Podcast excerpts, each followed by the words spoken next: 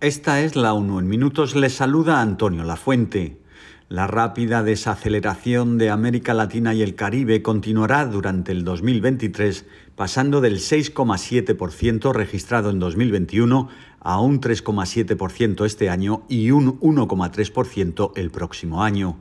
De acuerdo con un informe de la Comisión Económica para América Latina y el Caribe, la CEPAL, las políticas monetarias adoptadas a nivel mundial para frenar el aumento de la inflación han inducido a que desciendan los flujos de capital hacia las economías emergentes, entre ellas las economías de la región. Como nota positiva, la CEPAL indica que la reducción que se espera en la inflación mundial para el 2023 tenderá a moderar los incrementos de las tasas de políticas monetarias de los principales bancos centrales. El documento también observa que se ha agravado la situación del mercado laboral de América Latina, tanto por un aumento del sector informal como por una caída de los salarios reales durante 2022. La Comisión de la ONU señala que toda esta coyuntura impone varios desafíos macroeconómicos a los gobiernos de la región. Así, por ejemplo, en materia fiscal aconseja evitar ajustes prematuros del gasto.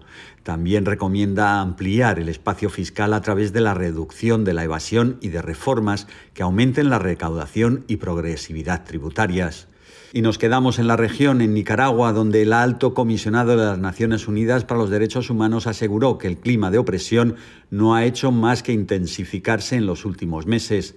Volker Turk hizo esa afirmación durante su última actualización sobre la situación de los derechos humanos en el país centroamericano. El número de personas detenidas arbitrariamente por expresar sus puntos de vista políticos o por ser vistos como críticos al gobierno pasaron de 195 en septiembre a 225 hoy en día, 26 de ellas mujeres y 199 hombres, aseguró Turk. Estas cifras incluyen a los familiares de los opositores políticos detenidos supuestamente para coaccionar a estos últimos a que se entreguen. El alto comisionado señaló que tal y como informó su predecesora Michelle Bachelet, las condiciones de los detenidos son precarias. Aquellos arrestados en el Chipote siguen sufriendo condiciones inhumanas, con acceso limitado a atención médica, a dietas equilibradas y al contacto familiar regular. Su salud mental se deteriora cada día que pasa, denunció Turk. Y seguimos hablando de derechos humanos porque el alto comisionado también presentó al Consejo el informe que éste le había solicitado en relación con los asesinatos de civiles por parte de las tropas rusas en Ucrania. Turk señaló que su oficina ha documentado las ejecuciones sumarias y los ataques contra civiles que tuvieron lugar en 102 pueblos y ciudades ucranianas entre el 24 de febrero y el 6 de abril. En total, la Oficina de Derechos Humanos ha podido documentar el asesinato de 441 civiles, de los que 341 son hombres, 72 mujeres, 20 niños y 8 niñas. Hay fuertes indicios de que las ejecuciones sumarias documentadas en el informe pueden constituir el crimen de guerra de homicidio intencionado, dijo Turk, que añadió que es probable que las cifras reales sean considerablemente superiores, ya que su personal está trabajando para corroborar otros 198 presuntos homicidios.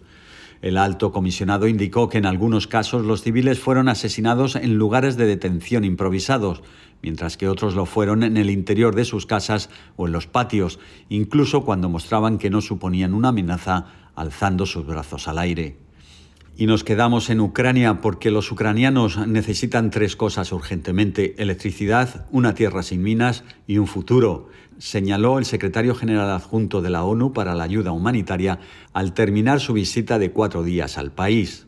Me quedé absolutamente atónito al ver hasta qué punto la electricidad es la puerta de entrada a todo lo demás.